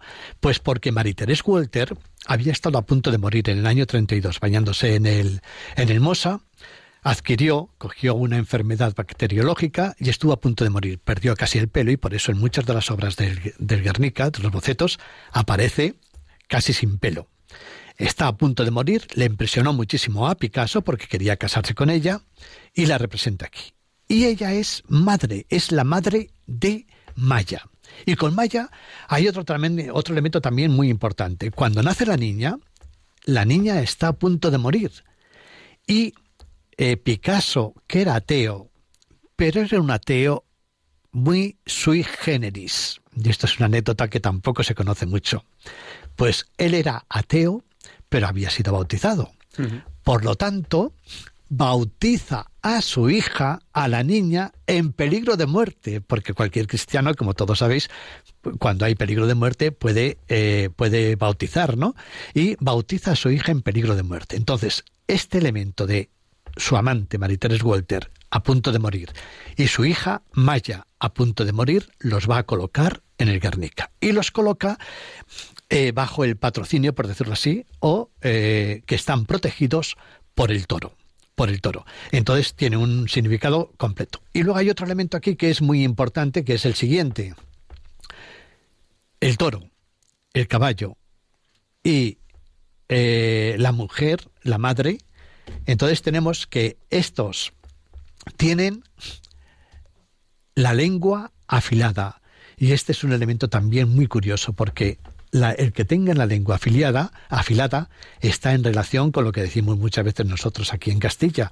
Esto de este tiene la lengua afilada. ¿Cuándo? Cuando se producen las discusiones entre mujer y marido o cuando eh, las vecinas, por decirlo así, critican, critican a, eh, critican a alguna persona. Entonces, aquí en este caso representaría las discusiones que tienen eh, Picasso con su mujer Olga Koklova y con su amante Marie-Thérèse Walter. Y así, pues bueno, eh, podemos continuar. Es decir, la figura de, no sé cómo vamos de tiempo. Bueno, y vamos a abrir ya el micrófono a los oyentes, pero bueno, el guerrero, el guerrero, el guerrero puede ser importante. Sí, sí, es muy importante. El guerrero es un personaje absolutamente extraordinario. Vamos a ver, el guerrero es uno de esos personajes que solamente puede ser entendido teniendo en cuenta los bocetos preparatorios. Hay tres en los cuales aparece con una bala en la cabeza. Entonces el guerrero es una figura polisémica. Eh, va a tener varios significados. Por una parte, puede ser considerado como el mismo Picasso, porque si vemos la cabeza, destacan sobre todo los ojos, y una de las características fundamentales de Picasso eran precisamente los ojos. Pero también el guerrero tiene en la mano una espada, que en principio parece como que estuviese dirigida contra él él mismo. Pero además hay una flor en la espada. Y esto es muy interesante porque ahí podría hacer incluso referencia no hay que olvidar que Picasso tenía una formación cristiana muy importante, podría hacer referencia a San José. Y este, este dato es muy interesante porque su padre se llamaba José. Y de alguna manera Picasso quería, decía que para ser un gran artista tenía que matar al padre. Pero yo he insistido fundamentalmente, aunque todos estos significados pueden estar relacionados con el guerrero, sobre todo en el siguiente que explico ahora. Decimos que en, los bocetos preparatorios hay tres en los cuales eh, aparece eh, desde el mismo día 2 de mayo, aparece una cabeza con una mancha de sangre eh, en la cabeza en el suelo. Y esto aparece, ya decimos, en tres bocetos y en concreto en uno que es del día anterior a entregar el cuadro. ¿Y qué relación puede tener estos con el, con el, con el guerrero? pues tienen una relación que un amigo suyo, que se llamaba Carlos Casagemas, en el año 1901 se enamoró de una mujer. En este momento eh, Picasso tenía 20 años y Casagemas tenía 21. Los dos, pues bueno, eh, fueron a París y eh, vivían la vida de la bohemia. Allí se juntaron con tres, con tres muchachas que hacían una vida un poquito ligera, podríamos decir, ¿no? Casagemas se enamora de una de ellas, pero la otra no le hace caso. ¿Y por qué no le hacía caso Germain? Pues porque Casagemas era impotente. Entonces esto le hace entrar en una gran depresión a Casagemas, Picasso se lo lleva a Málaga para ver si el, amigo se cura un poco de la depresión, pero cuando están en Málaga, pues tienen una discusión fortísima. Esta discusión hace que eh, Casagemas vuelva a Barcelona y de Barcelona vuelva a París y Picasso se venga a Madrid. Cuando Casagemas vuelve a París, entra de nuevo en relación con la, con la chica, le pide de nuevo que se case con ella, con él, ella le dice que no, convoca a los amigos Casagemas, les dice, bueno, me voy a volver a Barcelona, los convoca a una cena y cuando están en medio de la cena saca una pistola, dispara a la chica, piensa que la ha matado y a continuación se dispara a él en la sien. La muerte de Casagemas la afectó a Picasso fortísimamente, tanto eh, por la misma muerte, pero también porque había sido su mejor amigo y la última relación que habían tenido había sido de una discusión fortísima, que casi llegan a las manos. Entonces, esto fue tan importante para Picasso que dirá, cada vez que pienso en Casagemas, pinto en azul. Entonces, el periodo azul de Picasso, que es uno de los más importantes de su trayectoria artística, el periodo azul viene de la muerte de Casagemas. Entonces tendríamos que, como hemos visto aquí, además hay un elemento clave, y es que el guerrero que tiene la espada parece como que la dirigiese contra él, y además es una espada rota. La espada siempre ha sido símbolo fálico. El ser una espada rota significa, de alguna manera, la impotencia de su amigo. Esto habría que verlo así. Es decir, son símbolos. Entonces lo que vemos no es lo que significan. Y si analizamos, lo analizamos con los, con los bocetos, sacaríamos esta conclusión. Pues vamos a abrir el micrófono a los oyentes. Eh, ya saben que si quieren participar ahora en directo en el programa, pues nos tienen que llamar. ¿A qué número? Pues cojan papel y lápiz al 91 005 94 19. Les recordamos que estamos en Diálogos con la Ciencia en Radio María. Estamos entrevistando a José María Juarranz. Él es catedrático de Geografía e Historia, licenciado en Filosofía y Letras por la Universidad Complutense de Madrid. Ha sido becario del Consejo Superior de Investigaciones Científicas y ha ejercido su profesión, sobre todo de, de profesor. Y con él estamos hablando de este interesante libro que es fruto de 14 años de investigación, que es un libro llamado Guernica, la obra maestra desconocida. Ya saben, si quieren ahora llamarnos para hacernos algún comentario, alguna pregunta, el número al que tienen que llamar, cojan papel, cojan bolígrafo, es el 91 005 94 19. Se lo repetimos, por si no habían cogido el lápiz y el papel a tiempo, 91 005 94 19. Y mientras reciben las primeras llamadas, vamos a aprovechar aquí estos minutitos. La mujer de la lámpara. La mujer de la lámpara es otra figura también muy interesante. Bueno, todas son figuras interesantes, evidentemente. Pero vemos que tiene un quinqué, y el quinqué ya decíamos que hace referencia al siglo XIX. Entonces, eh, la mujer, hay una obra de Picasso, que es una escultura, que se llama La Dama Oferente. Y esta escultura fue donada también por Picasso. Eh, esta escultura estuvo primero, eh, es una escultura del año 1935, que va a estar expuesta en la Exposición Universal de París. Y eh, después se había fundido, bueno, se había realizado en cemento. Esta escultura en cemento desaparece y cuando él le quedan dos años de vida, es decir, eh, tiene ya 90, 89 años, entonces eh, manda hacer, manda fundir dos esculturas en bronce. Estas dos esculturas en bronce y destruye el original en yeso. Y estas dos esculturas en bronce están, una estará en su tumba de Bobenargues, en el castillo de Bobenargues, que es donde está enterrado Picasso. Y la otra va a pertenecer a la re, a, va a pertenecer a, a España y dirá Picasso tendrá un letrerito que diga esta escultura pertenece a la República Española. vamos a dar paso a la, primera llamada que está entrando justo eh, ahora mismo. Es un oyente que, nos está llamando al 91 005 9419. Bueno, pues le damos paso ahora mismo al oyente. Buenas noches, ¿con quién hablamos? Hola. Buenas noches, díganos.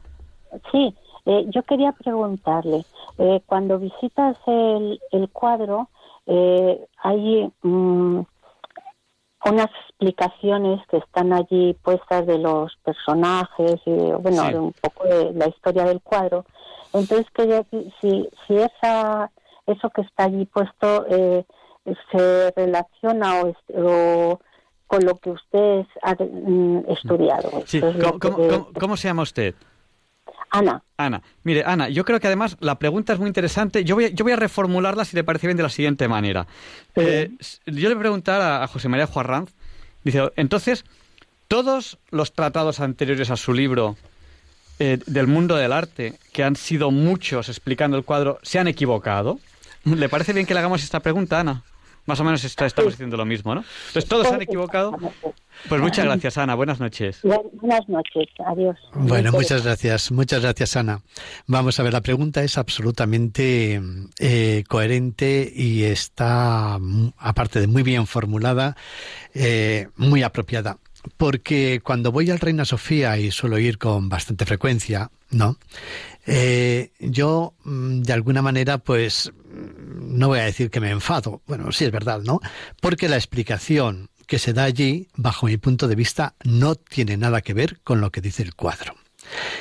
El Reina Sofía, a ver, cambiar la mentalidad, cambiar la mentalidad de unos historiadores que durante 81, 82 años, desde que eh, el, el Guernica es del año 1937, estamos ahora, este año será el 82 aniversario de la. Eh, el 82 eh, aniversario de, de la realización del cuadro. Entonces se ha estado diciendo siempre lo mismo y se ha puesto en relación con la Guerra Civil Española. Entonces, bajo mi punto de vista, como he estado explicando, no tiene nada que ver. Que el Guernica lo siga manteniendo es lógico, hasta que poco a poco mi tesis, mi teoría, se vaya asentando. Ahora bien, sobre la pregunta que antes me decías de si los demás se han equivocado, todos los demás, bueno, vamos a ver. Mis investigaciones no hubieran sido posibles si no es por la actuación y por la investigación de los historiadores anteriores. Yo he consultado la mayor parte todo lo que he tenido acceso, porque durante muchísimos años he estado yendo al Reina Sofía, que tiene una biblioteca magnífica, y eh, por lo tanto, pues eh, todo lo que ellos han eh, aportado, evidentemente hay que tenerlo en cuenta, pero como pasa con tantas cosas, hay que superarlas. Y bajo mi punto de vista, he contado con una eh, con unos medios muy superiores a los demás, y es que ahora tenemos Internet. Y con Internet podemos ver todos los cuadros. Hay una hay una página web que nos permite analizar todos los cuadros pintados por Picasso. Y analizándolos así, he llegado a estas conclusiones. Pero, por supuesto, no puedo estar de acuerdo con lo que dice el Reina Sofía. Bueno, pues vamos a dar paso. Tenemos ahora mismo tres llamadas aquí a, a la espera. Vamos a dar paso a la primera de ellas. Buenas noches. ¿Con quién hablamos? Hola, buenas noches. Díganos que si no damos paso a la siguiente llamada. Bueno, pues damos paso a una llamada que nos entra desde Madrid. Buenas noches. ¿Soy yo? Es usted, díganos. Ah, buenas noches. Bueno, me llamo Isabel. A ver, yo he puesto la radio hace poquito y entonces no me he enterado. Me gustaría si pudiera ser que resuma eh, eh, qué, cuál es, porque ya tengo mucha intriga, cuál es el verdadero significado de este cuadro. Yo siempre he oído que era el bombardeo de, Guer- de Guernica en la guerra civil y, y- y- con eso me queda porque no sé más. Entonces me encantaría saber el significado.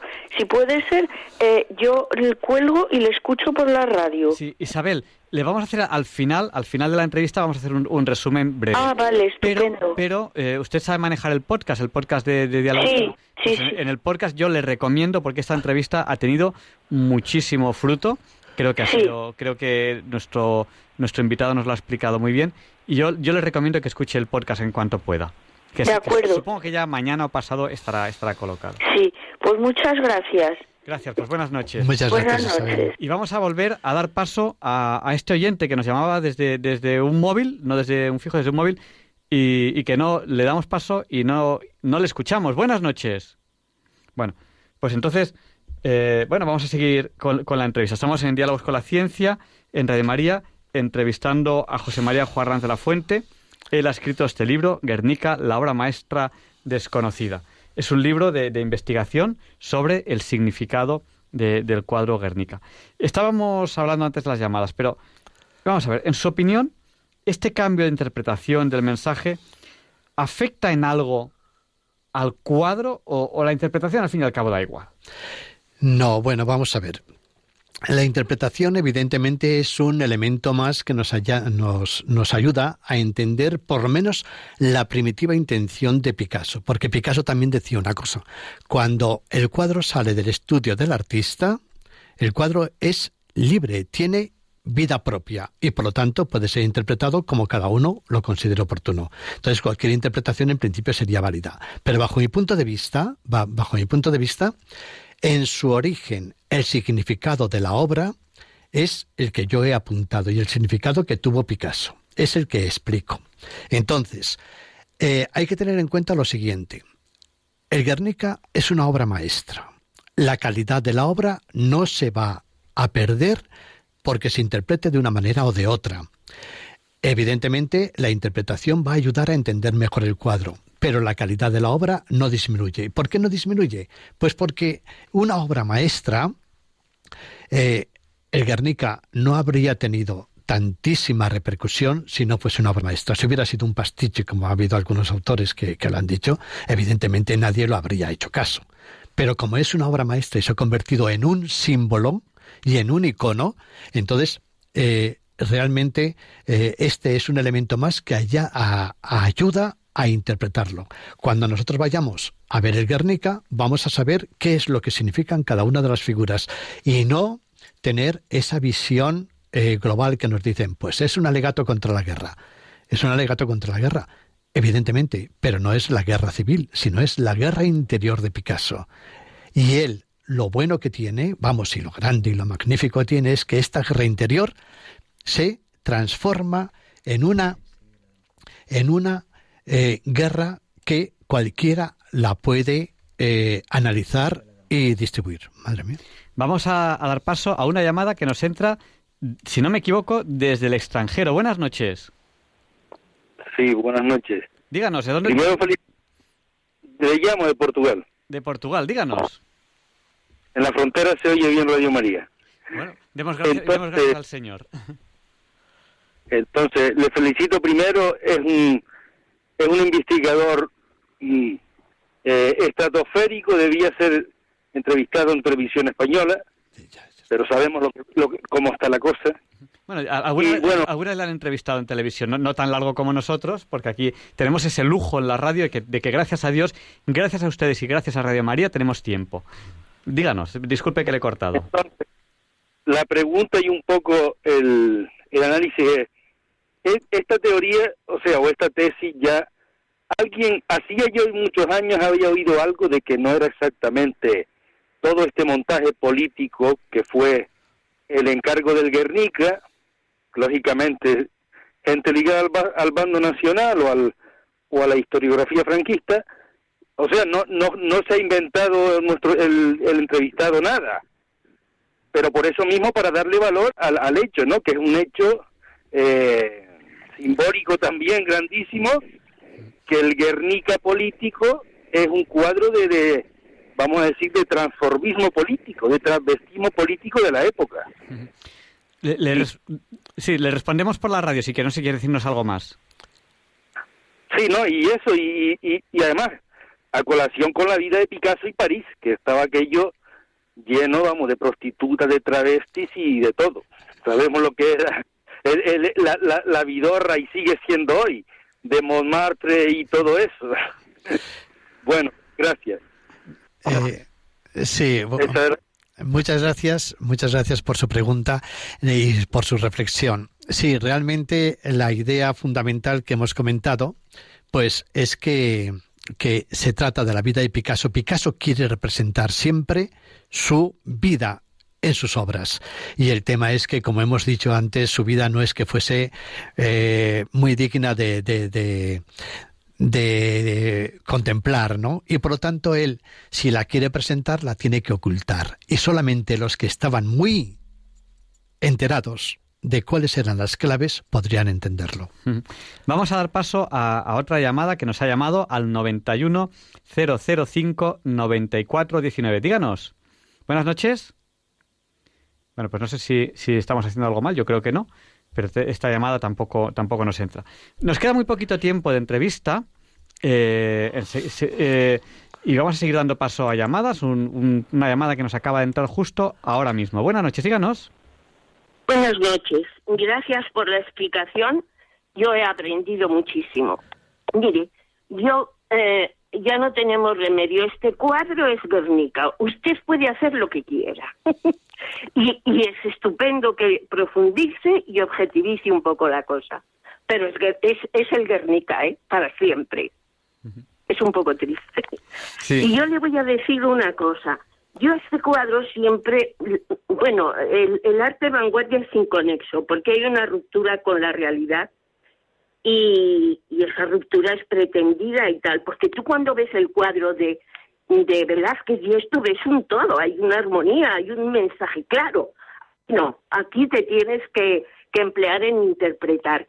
Y, es, estos cuadros, este cuadro tiene un movimiento de, como violento, de angustia hacia la parte izquierda. Todos los personajes están de perfil, casi todos casi poco poco identificados. siendo, siendo la 1 y 16, le voy, le voy a pedir que eh, termine en un minuto y damos paso a dos llamadas más también que les vamos a pedir un minuto y tenemos que acabar ya la entrevista porque es la Bueno, pues ya está.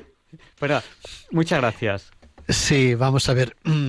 Hay un elemento. O, damos paso a las otras dos llamadas. Es que si no, no me voy a acordar pues después. Simplemente le contesto, bueno, primero muchísimas gracias por llamar y después le tengo que decir lo siguiente. Eh, durante muchísimo tiempo, muchas veces, eh, principios que han estado absolutamente establecidos se caen. Y aunque decía Einstein aquello de que es más fácil desintegrar el átomo que destruir o cambiar una, una tesis bien establecida, en este caso concreto, como dice usted, el, el Guernica ha significado durante 82 años una determinada cosa. Pero también es verdad que donde yo lo he podido explicar, desde la universidad hasta las otras conferencias, eh, todo el mundo ha salido bastante convencido y a su vez ellos se convierten en comunicadores de estas nuevas teorías, ¿eh? de esta nueva teoría. Eh, vamos a dar paso a un par de llamadas más. De forma muy rápida, les vamos a pedir, eh, por favor, muchísima brevedad. Eh, Ana, me parece que tenemos ahora mismo ahí. Sí. Buenas noches, Ana. Hola, buenas noches. enhorabuena por la reconstrucción. Es magnífica la, la, vamos, la, interpretación que, que, ha hecho. Solo quería decir que me ha reconocido en ello, porque llevo muchísimos años que yo sabía que el Guernica no era, no era Guernica. Y bueno, y quería porque bueno, esto daría para mucho. Quería preguntarle acerca, en relación con lo la muerte del amigo y la relación que él ha, hecho con, con la etapa azul. yo es que estuve en París y, la producción de, que luego la enmarqué, de esas madres famélicas con los niños de la etapa azul y rosa, eh, si, si me, lo explicas un poco, porque la tengo ahí, es maravilloso, pero que me lo pues, pues, muchas gracias, Ana. que seguro que sabe, venga, Majo. Buenas noches, muchísimas gracias. Muchas gracias, Ana. Bien, este periodo evidentemente es un periodo, el periodo azul es un periodo de tristeza. Y uno de los elementos en los cuales Picasso consigue expresar esa tristeza de las madres eh, aisladas, las madres solas, las madres pobres, con, por ejemplo, eh, dándole la sopa a, la niña, eh, son unas, unas obras en las cuales la sensación de tristeza que producen es inmensa. Le decían a Picasso sus marchantes, dice, no pintes estos cuadros tan tristes porque evidentemente a nadie le gusta tener en su casa un cuadro triste y, vendió muy poquitos de este, de este periodo, pero que sin embargo ahora es uno de los más valorados. Así pues, es la tristeza y la sensación de impotencia también que le produce a nivel individual y personal la muerte de su amigo. Le vamos a dar paso a Ángel y le vamos a pedir también que sea muy, muy breve. Buenas noches, Ángel, díganos, el micrófono es suyo. Hola, buenas noches. Soy yo, ¿verdad? Sí, díganos, le voy a pedir mucha brevedad porque tenemos muy poquito tiempo. Buenas noches, Neri de Dios. Yo solo quiero decir que lo que es el cuadro del Guernica representa cualquier guerra, no solo la guerra civil. Pues muchas gracias, Ángel. Buenas noches. Y vamos a, dar, vamos a dar paso a una llamada que no ha entrado antes, pero a ver si entra ahora, que creo, creo que es desde Málaga. Buenas noches. Pues no sabemos por qué esta, esta llamada no nos entra el audio. Bueno, eh, ya casi no da tiempo a, dar paso a más llamadas. tenemos una, una última llamada que está justo entrando ahora mismo y le vamos a dar paso con la condición de que sea muy, muy breve. Díganos, por favor, muy, muy breve. Mm, felicitar el programa que están haciendo, nada más. Muchísimas gracias. Bueno, eh, a ver. Buenas noches, adiós. Gracias. Tenemos que acabar la entrevista porque la radio es así y el tiempo pasa volando. Eh, ¿Seremos capaces de, terminar con unas pinceladas de menos de un minuto por pincelada? A ver, ¿cómo han recibido eh, su tesis? El resto de historiadores y de críticos de arte. Bueno, en un primer momento, evidentemente, la respuesta ha habido un poco de todo. Pero primero ha sido de sorpresa y algunos muy importantes pues eh, lo han criticado.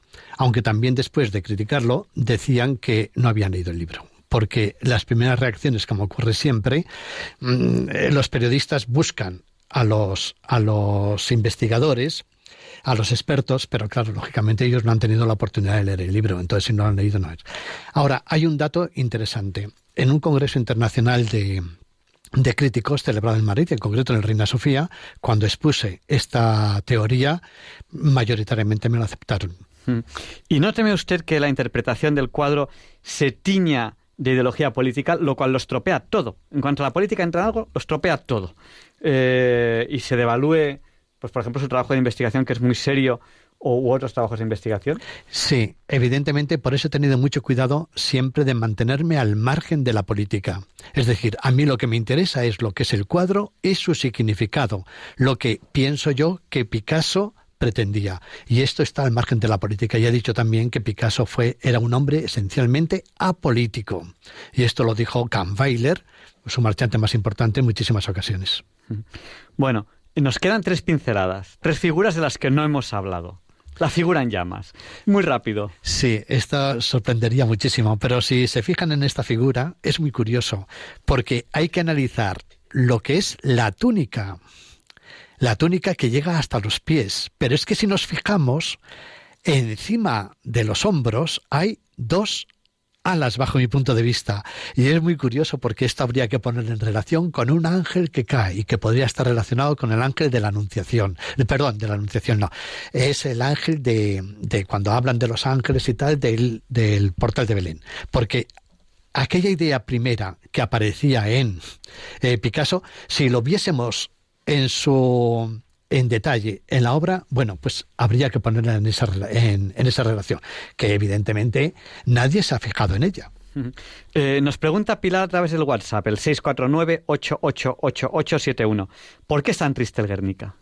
Pues porque representa la situación que Picasso, de la situación de Picasso es que él, para él, era el peor momento de su vida y lo que refleja son momentos clave de su vida, de su vida y de su obra. ¿Qué momentos clave son los que elige? Elige el a punto de morir su, su amante, a punto de morir su, su hija, Maya, elige a su amante de ese momento, que, como era Dora Mar, que es la mujer que llora, elige también eh, la tensión que hay con, con, el caballo, con su mujer Olga Coclova, elige el otro elemento que es el que lo pongo en relación con el terremoto de Andalucía de su madre saliendo por la ventana.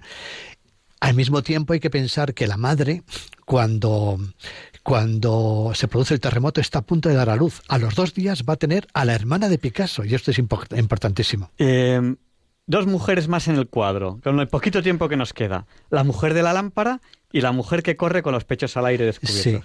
Sí. La mujer de la lámpara, ella ha dicho antes que la pongo en relación con la dama oferente. Hay que pensar, como ya expliqué antes, que esta escultura, decía Picasso, que él pertenecía a la República Española. Y entonces tenemos que va a estar en dos sitios fundamentales. Uno es un ejemplar está en la tumba de Picasso en Bovenargues, en el castillo de Bovenargues, y el otro en el Reina Sofía. Entonces, hay algunos que decían que representaba a una de sus amantes, pero ¿qué mujer iba a tolerar que un amante de su marido estuviese representada, aunque fuese una obra de arte, en la tumba de su marido? Y sin embargo, Picasso quiso que estuviese en su tumba y la otra en el Guernica. Por eso yo digo que es su madre. Si nos fijamos, el que pueda ir a ver el Guernica se fijará cómo en el brazo extendido está en relación directa con la figura de, de, eh, de la mujer que sale del- de la ventana. Y en cuanto a la mujer con los pechos desnudos, siempre que aparecen los pechos desnudos en Picasso hace relación con la maternidad. Es otro elemento relacionado con su madre, que aparece luego en los bocetos en muchísimas ocasiones, siempre con un niño en brazos. Aquí no lo tiene, porque había hecho referencia a eh, su amante a Marie-Thérèse Walter y Maya. Pero aquí, igual que pasa en, los, en las obras, por ejemplo, de la Edad Media, a veces hay una figura que está representada varias veces. Y lo vemos, por ejemplo, en la Minotauroma, que, que en concreto ahora, este grabado, eh, que está expuesto en este momento en el Reina Sofía, tendríamos que eh, aparece varias veces la figura de Marie-Thérèse Walter. Pues muchísimas gracias. Eh, con el libro en la mano, Guernica, la obra maestra desconocida de José María Juarranz, pues terminamos esta, esta entrevista y me parece, bueno, aquí en el libro, en la página eh, 10 y 11, está, está la Guernica y luego hay multitud de bocetos de otros cuadros y, y yo creo que todo lo que ha explicado se entiende. Quizás tendremos que hacer otro programa más porque vemos que dos horas no, no, no nos dan. Pues hombre, yo por mí encantado porque hablar evidentemente de- del tema, lo que sí que me gustaría es hacer una pequeña síntesis como nos proponía Ana. Muy breve. Es decir, muy breve. El Guernica es un cuadro simbólico. Y el Guernica como tal tiene que ser entendido junto con los 62 bocetos que lo acompañan. Todo tiene que formar una entidad concreta. ¿Qué entidad es esta? ¿Cuál es el elemento que une todas estas figuras? Pues, como he dicho antes, al ser simbólicos, el toro es un toro, pero no es un toro. El caballo es un caballo, pero no es un caballo, y así las demás figuras. Por lo tanto, el elemento que las une son momentos clave de la vida de Picasso. Son los elementos claves de la vida de Picasso. Pues muchísimas gracias y, bueno, ha sido un programa interesantísimo. Lo tienen en el podcast ya, posiblemente mañana o pasado mañana. Y Leonardo Daimiel Pérez de Madrid nos presenta la sección Pensar y Sentir.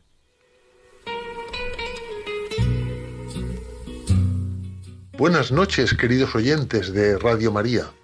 Soy Leonardo Daimiel.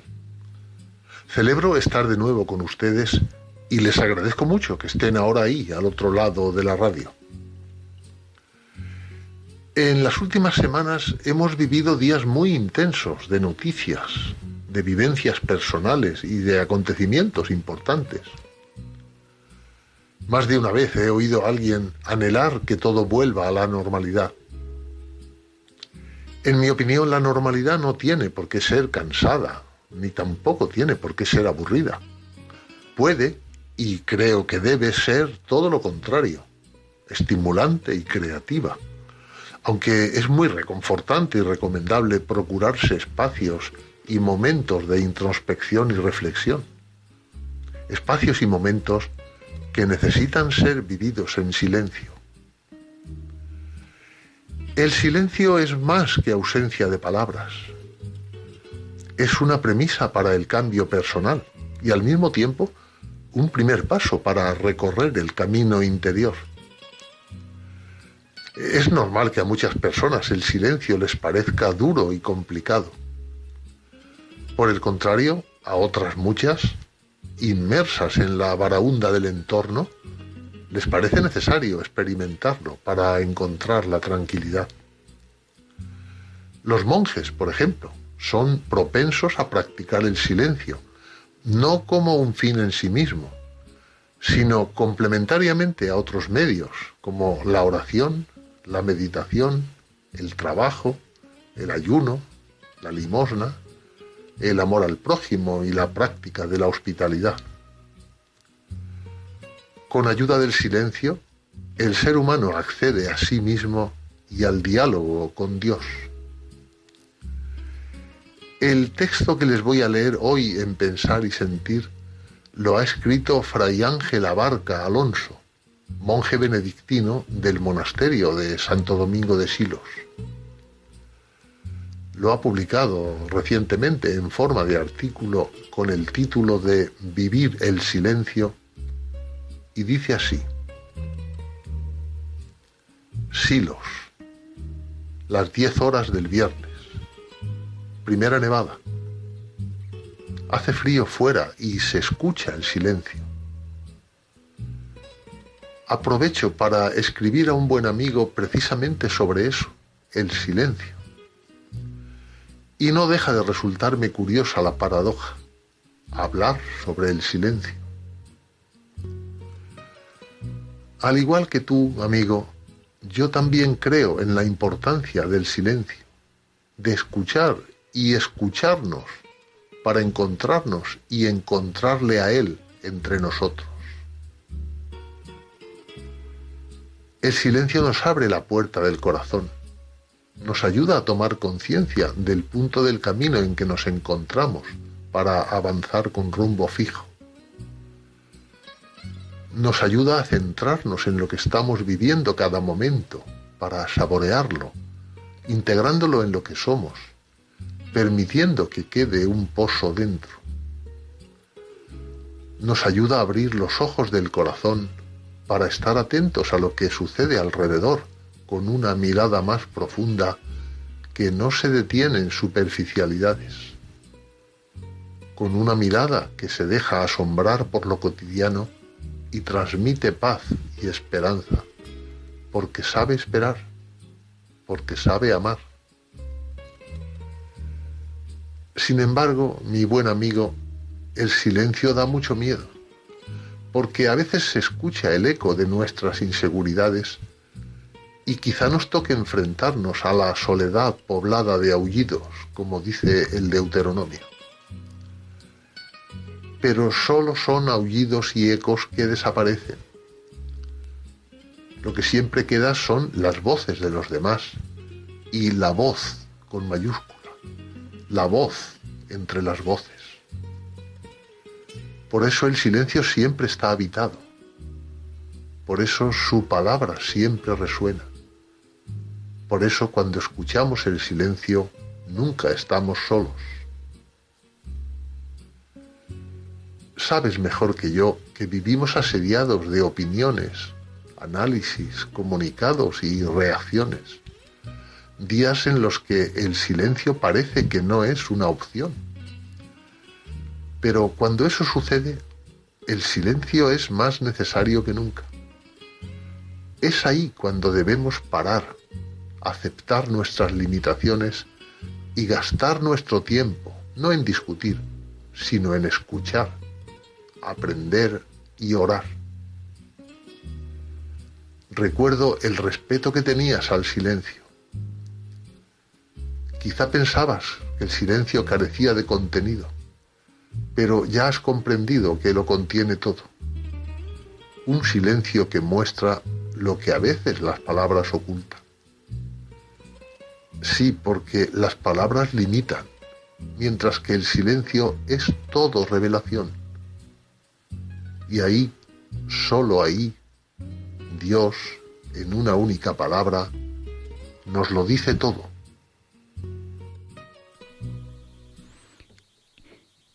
Y Luis Antequera presenta la sección Hoy no es un día cualquiera. It's a lovely day today.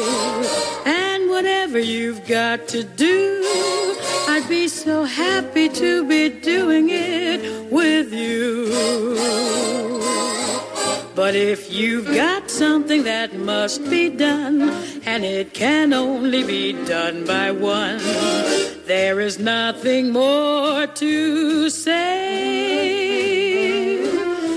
except it's a lovely day for saying it's a lovely day.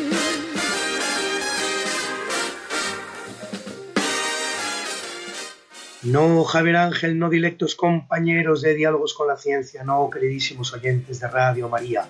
Claro que no es un día cualquiera, ningún día es un día cualquiera y este 17 de enero que nos disponemos a comenzar hoy tampoco, porque en fecha tal, pero del año 1362, en el Mar del Norte, se produce el tercer día de la segunda inundación de San Marcelo, tormenta que arrasa los Países Bajos, Inglaterra y norte de Alemania, causando entre 40.000 y 100.000 muertes. Ahí es nada.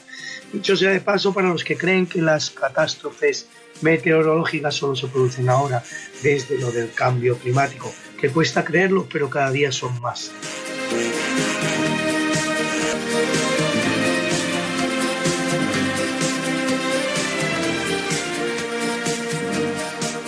Y en 1562 la reina regente Catalina de Francia, esposa del difunto Enrique II, promulga el Edicto de Saint-Germain, que aunque consagra la libertad de culto para los protestantes, tensa el ambiente en modo tal que el 1 de marzo se produce en Vassy la matanza de varias decenas de hugonotes y días después otra de católicos en el sur de Francia.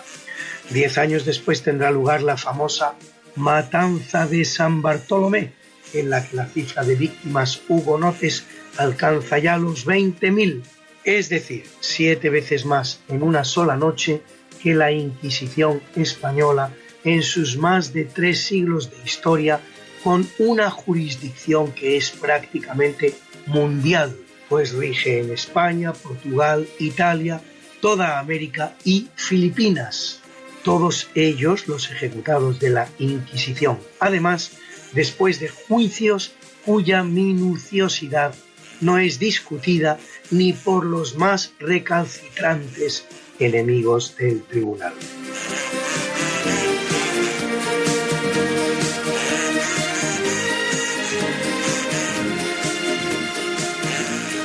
Y en 1793 la Convención Nacional Francesa con 361 votos a favor, decide la muerte del rey Luis XVI, sentencia que se ejecutará cuatro días después en la guillotina. Luis XVI se queda a un solo voto de salvar la vida, pues a los 290 diputados que votan no a su ejecución se unirán otros 70 partidarios de postergar. Ese voto decisivo que marcó la diferencia bien pudo ser el de Felipe de Orleans, su propio primo, que votó a favor de la guillotina. Lecciones de la historia, de poco le valdría la estratagema. Solo diez meses después era él el que ponía la cabeza bajo la hoja del artefacto de guillotán, probando las delicias que había hecho degustar pocos meses antes a su primo.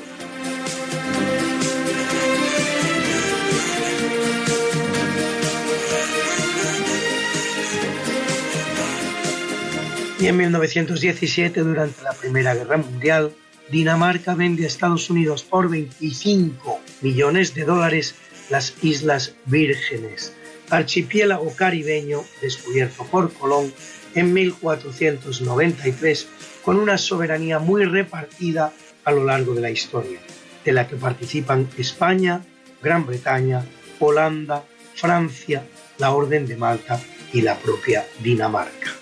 Y en 1933 el Congreso de los Estados Unidos aprueba la independencia de Filipinas, invadida por los norteamericanos en 1898 con el apoyo de los que necesitan defender la independencia de las islas. Pobres ingenuos.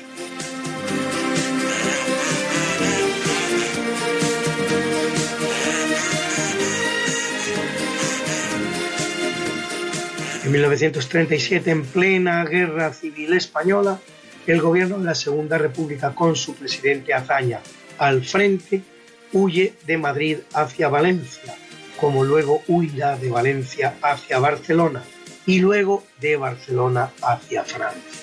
Lo cierto es que Madrid aún resistirá dos años y tres meses, pero no será precisamente por la labor del gobierno de la República, dado a la fuga como se ve. En esa orgía de cobardía y deserción hay que destacar, sin embargo, una figura, quizás la única, la del socialista Julián Besteiro, el cual permanecerá en la capital española hasta el final del conflicto.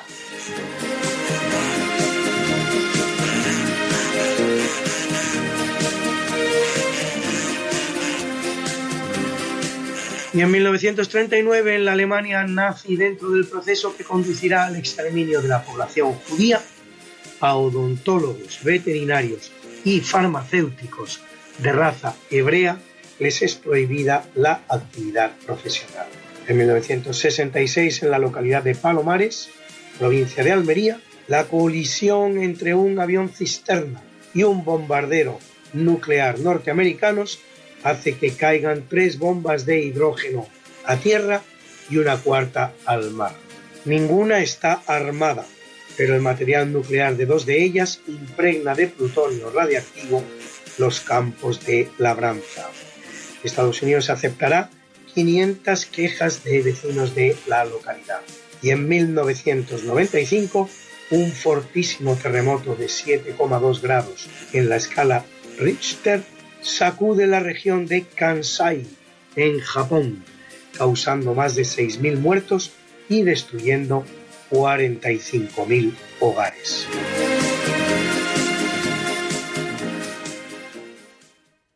Bruna, Bruna, nació María y está en la cuna, nació de día, tendrá fortuna.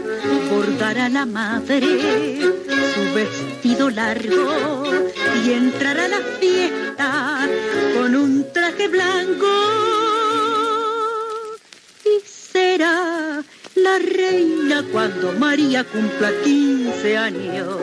Te llamaremos Negra María, Negra María que abriste los ojos en carnaval. En el capítulo del natalicio nace en 1504 Antonio Michele Ghislieri, más conocido como Pío V, vicentésimo vigésimo quinto papa de la Iglesia Católica, que lo es seis años durante los cuales publica el Catecismo, unifica la misa mediante la bula Quo Primum Tempore, en la forma que casi ha llegado a nuestros días, y manda a Daniele da Volterra, más conocido como Il Braghetone, cubrir los desnudos realizados por Miguel Ángel en la capilla Sixtina. Solo en el juicio final las intervenciones serán 44 de las que en los trabajos de restauración de la capilla, iniciados en 1979, se procederá a la remoción de 18, dejando las 22 practicadas por el braguetone y cuatro de otras posteriores como mero testimonio.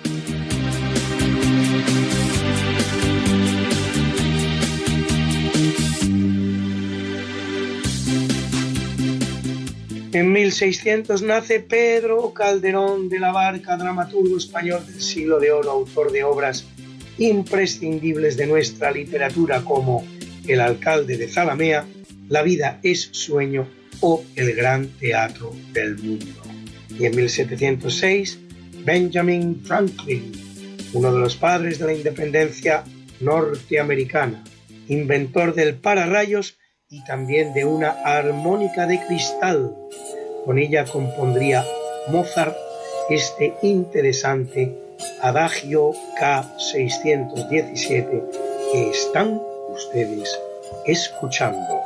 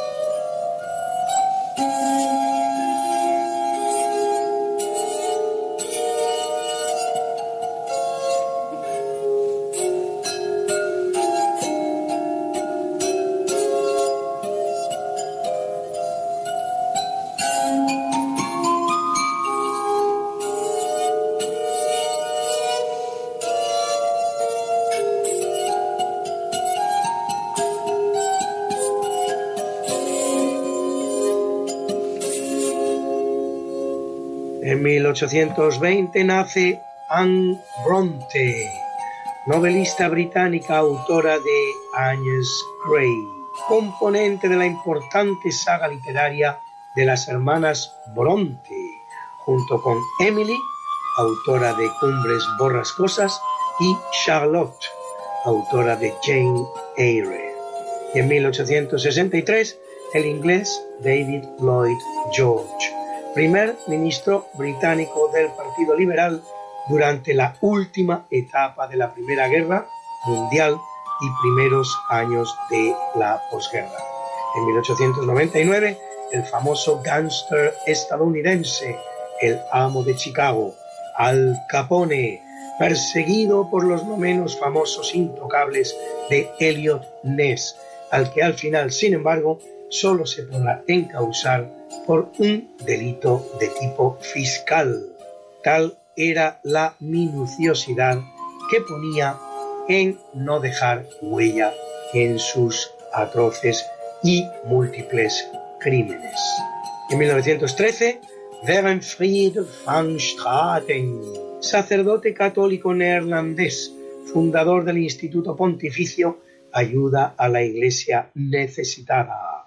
En 1933, la cantante ítalo-francesa Dalida, ganadora de 55 discos de oro, que junto a Alain Delon nos dedica con su delicioso ítalo-francés este recordado tema, Parole, palabras. Je ne sais plus comment te dire. Rien que des mots. Mais tu as cette belle histoire d'amour que je ne cesserai jamais de Des lire. mots faciles, des mots fragiles, c'était trop beau. Tu es d'hier et de demain, Bien trop beau. de toujours, ma seule vérité.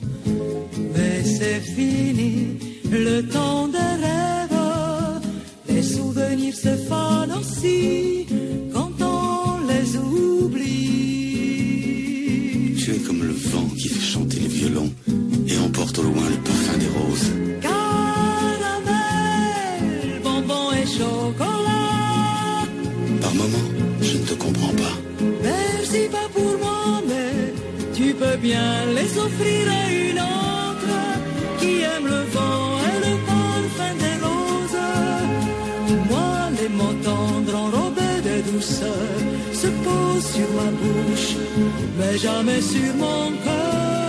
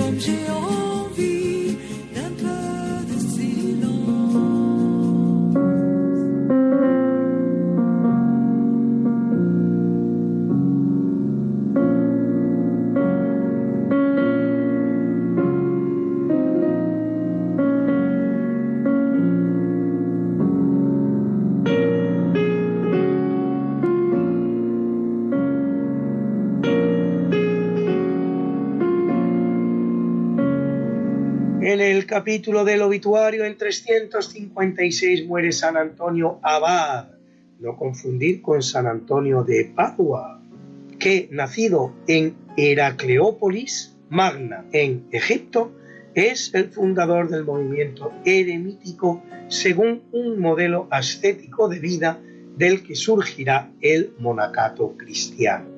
Y en 395, Teodosio I el Grande, emperador español de Roma, nacido en Coca, en Segovia, último que lo es de Oriente y Occidente, que repartirá el imperio entre sus hijos Arcadio y Honorio, y que es quien definitivamente lo cristianiza mediante su edicto Cunctos Populos a todos los pueblos, también conocido como Edicto de Tesalónica. Y en 1750 el compositor italiano Tommaso Albinoni, autor de numerosas sinfonías, sonatas, conciertos y del célebre adagio tan albinonense que todo el mundo lo conoce hoy como el adagio de Albinoni.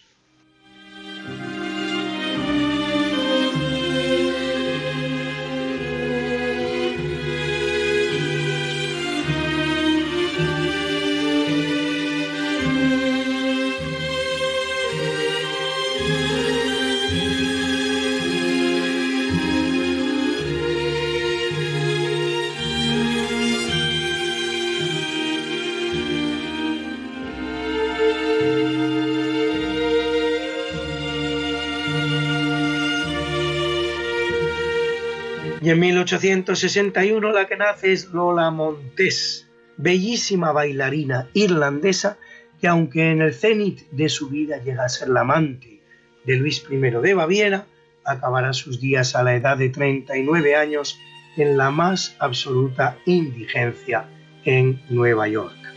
Y en 1891, Thomas Graham Balfour, médico escocés, pionero del uso de la estadística en medicina.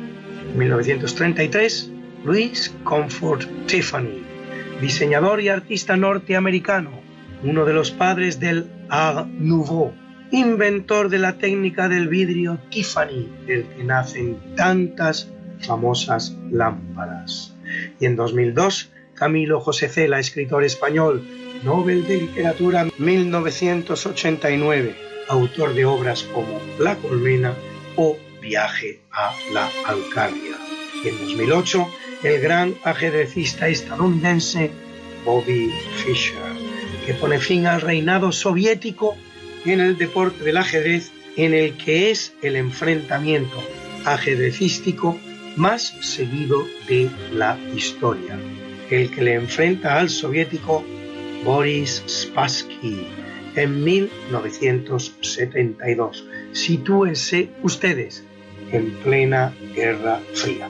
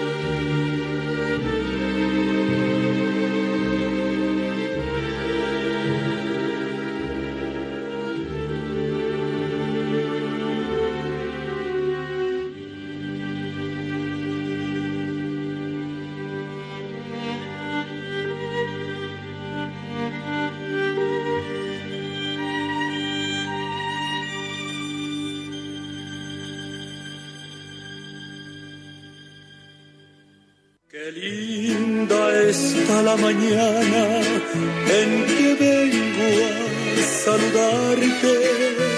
Venimos todos con gusto y placer a felicitarte. El día en que tú naciste, nacieron todas las flores en la pila del bautismo cantaron los ruiseñores. Ya viene amaneciendo, ya la luz del día nos dio. Levántate de mañana, mira que ya amaneció felicitamos hoy al británico Mick Taylor, componente de la banda Inmortal, decimos Inmortal en el más estricto sentido de la palabra, porque nunca mueren. Los Rolling Stones, que cumple 71, y ahí lo tienen ustedes dando saltitos en su último concierto hace solo unos meses en los Estados Unidos de Norteamérica. Y al cardenal Pietro Parolin, secretario de Estado de la Santa Sede, el dicasterio más antiguo de la curia romana, que desempeña todas las funciones políticas y diplomáticas de la Santa Sede, cual cumple 65, y a la guapísima cantante estadounidense Susana Hobbs, que cumple 61, vocalista de la banda The Bangles, a la que debemos este maravilloso, porque es maravilloso, Eternal Flames, que a mí me trae personalmente tantos buenos recuerdos, el cual escuchan ustedes en la voz de la propia Susana.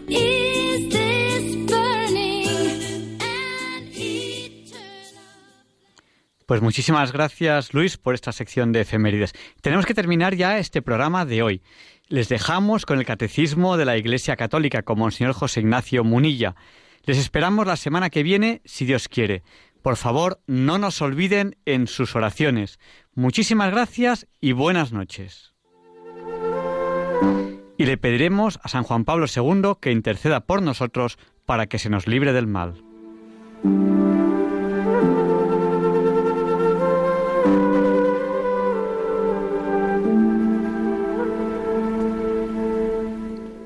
Y así concluye en Radio María el programa Diálogos con la Ciencia.